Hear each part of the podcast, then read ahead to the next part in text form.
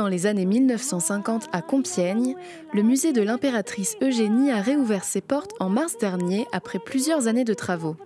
Nouvelle peinture, nouveau décor, ce musée retrace l'histoire de la famille impériale du mariage d'Eugénie de Montijo avec Napoléon III jusqu'à sa mort en 1920. C'est avec Laure Chaban, conservatrice du musée, que nous allons découvrir ensemble l'histoire de la dernière impératrice de France. L'impératrice Eugénie est habituellement appelée en France Eugénie de Montiro, mais en fait c'était la comtesse de Théba. Elle était euh, issue d'une grande famille espagnole, de la noblesse espagnole, et donc elle a grandi principalement en Espagne. Elle a vécu un peu à Paris quand même dans son enfance, et elle a épousé en 1853 Napoléon III. Donc elle a euh, été impératrice euh, des Français jusqu'en 1870, jusqu'à la chute du Second Empire. Et ensuite, elle est partie en exil avec sa famille en Angleterre et elle a vécu principalement en Angleterre jusqu'à sa mort en 1920. Mais avant d'arriver en France, Eugénie vivait en Espagne, dans son pays natal. Pendant la jeunesse d'Eugénie, euh, l'Espagne était souvent en révolution parce que l'Espagne a connu une vie politique très très agitée au 19e siècle.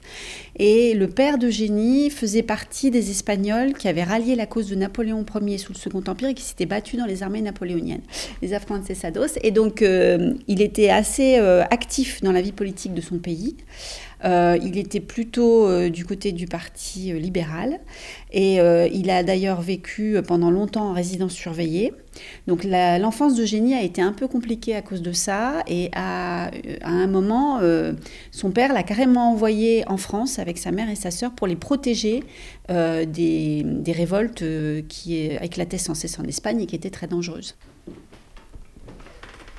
Donc la première salle évoque à la fois la jeunesse de Napoléon III, euh, pour expliquer qui il est, d'où il vient, et la rencontre avec euh, Eugénie de Montiro. Là, c'est le mariage. Voilà, donc euh, un des aspects principaux de cette salle, c'est le mariage de l'impératrice avec Napoléon III. Alors c'est un mariage qui a beaucoup surpris à l'époque. Napoléon III avait rencontré Eugénie de Montiro dans un bal euh, en 1849 à Paris. Euh, elle l'avait tout de suite séduit, mais euh, c'était un homme à femme et au départ il voulait en faire sa maîtresse et en fait elle lui a assez vite fait comprendre qu'elle était quand même issue de l'aristocratie espagnole, que c'était une jeune fille vertueuse et qu'il faudrait passer par la chapelle pour obtenir ses faveurs. Et donc leur relation s'est construite petit à petit au fil des ans. Euh, mais euh, Napoléon III, enfin Louis-Napoléon Bonaparte a rétabli euh, l'Empire après un coup d'État en 1851. Et donc il a son entourage le pressait d'épouser une princesse pour asseoir son pouvoir vis-à-vis des monarchies européennes. Donc des recherches ont été faites pour trouver une princesse qui accepte de l'épouser. Ça n'était pas évident parce qu'il était quand même le neveu de Napoléon Ier qui avait laissé un souvenir terrible euh, en Europe euh, à, cause des guerres napoléoniennes.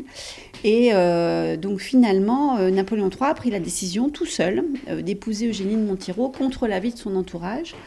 Et donc ce mariage a été une surprise. Napoléon III a même dû faire un, discours euh, officiel où il a expliqué pourquoi il épousait Eugénie, en expliquant qu'elle était euh, très belle, pleine de qualité, qu'elle allait être une souveraine fantastique.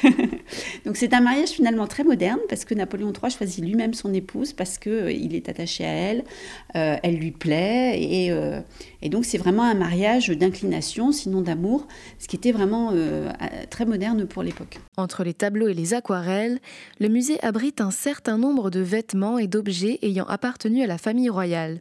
Une collection qui n'aurait jamais pu se faire sans l'attachement qu'accordait l'impératrice à ses propres souvenirs. Alors elle a gardé par exemple son corsage de mariage qu'elle portait à Notre-Dame, qui est également posé sur la table, un beau corsage en velours euh, épinglé blanc. Et elle a gardé aussi les chaussures qu'elle portait pour son mariage, des petites chaussures assorties à la robe. Ça, ça paraît quand même euh, improbable, les chaussures, c'est Cendrillon. c'est vraiment minuscule. Alors, on nous pose toujours la question de la taille des chaussures de l'impératrice. Elle avait des pieds très menus. Alors, ça correspond en longueur aujourd'hui à une taille 36, mais la largeur est bien inférieure à nos chaussures d'aujourd'hui. Donc elle avait des pieds très fins, elle était réputée pour ça. C'était à l'époque c'était un signe de beauté pour les femmes d'avoir des pieds fins. Et, euh, et, on sait par des témoignages qu'en fait elle portait des chaussures qui étaient légèrement trop petites pour accentuer encore la finesse de ses pieds.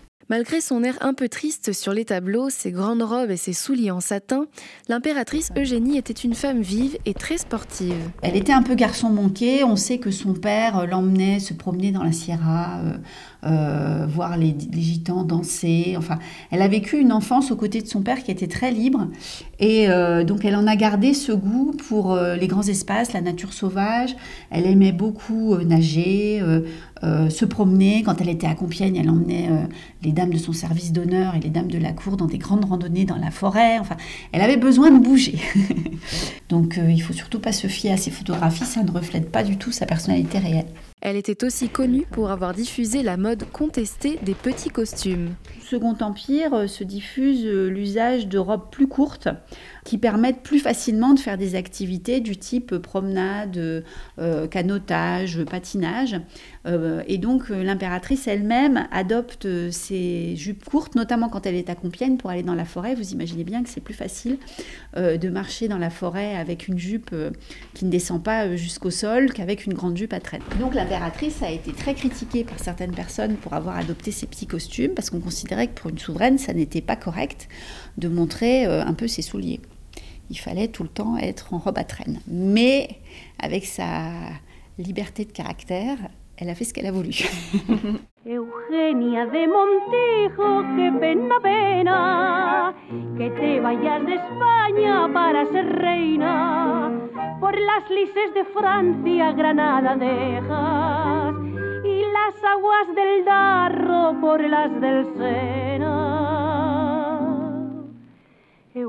Eugenia de Montijo, qué pena, pena. Une partie du musée de l'impératrice Eugénie, située à Compiègne, est dédiée à son fils unique, Louis-Napoléon Bonaparte. Il est né le 16 mars 1856 L'impératrice euh, a beaucoup souffert pendant l'accouchement, elle a failli mourir et elle a eu le bassin brisé.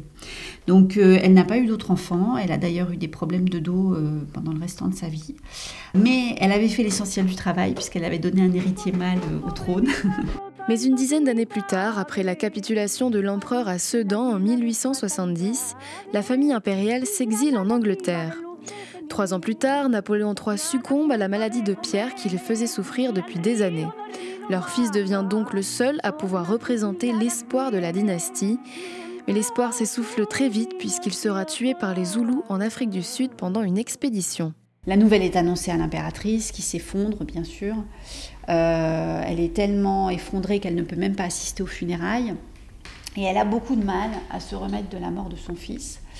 Euh, et euh, à peu près un an plus tard, elle décide de partir au Zululand sur les traces de son fils, de refaire tout le voyage qu'il a fait, euh, de voir l'endroit où il est mort. Elle interroge, elle fait interroger les Zoulous qui ont tué son fils, parce qu'entre-temps, le roi des Zoulous a appris qui était le prince impérial. Il a exprimé des regrets pour le fait de l'avoir tué. Et donc il y a toute une enquête qui est faite sur place. À cette occasion-là, l'impératrice récupère les vêtements que le prince portait.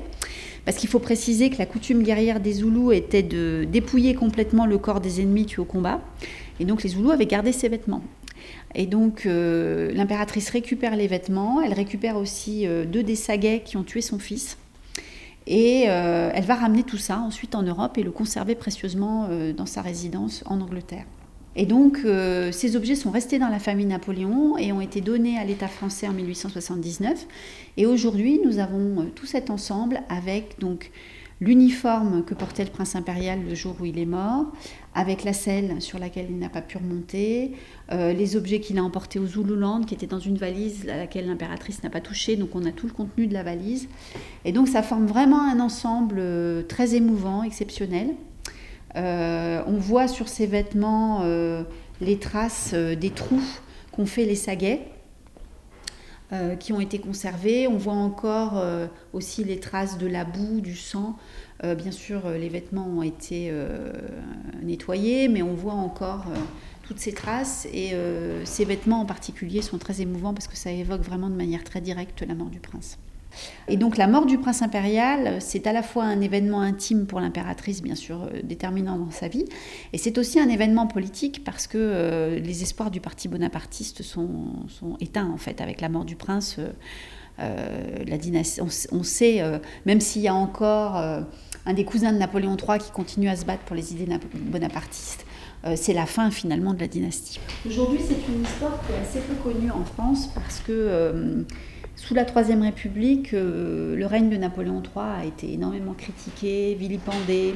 Tout le souvenir de la famille impériale a été euh, euh, traîné dans la boue, on peut le dire, notamment l'impératrice de son vivant. Elle a connu cette, la, manière dont ce qui s'était passé sous le Second Empire a été dénigré. et donc, pendant très longtemps, on n'a pas parlé du Second Empire et de la famille impériale. Et c'est seulement euh, dans le courant du XXe siècle, surtout après la Seconde Guerre mondiale, que euh, on s'est de nouveau intéressé à cette période, euh, qui reste encore finalement assez mal enseignée dans les écoles. Et donc souvent, les visiteurs qui viennent à Compiègne et qui visitent les deux musées du Second Empire sont étonnés parce que c'est un pan de l'histoire de France qu'ils connaissent très mal. La dernière impératrice des Français meurt à l'âge de 94 ans au palais de Léria à Madrid en 1920 le musée de l'impératrice de Compiègne, un reportage de Ranlos pour Radiographite. Cette émission est proposée dans le cadre des productions coopératives des radios associatives du nord de la France. Une coopération qui a reçu le soutien de la région Hauts-de-France.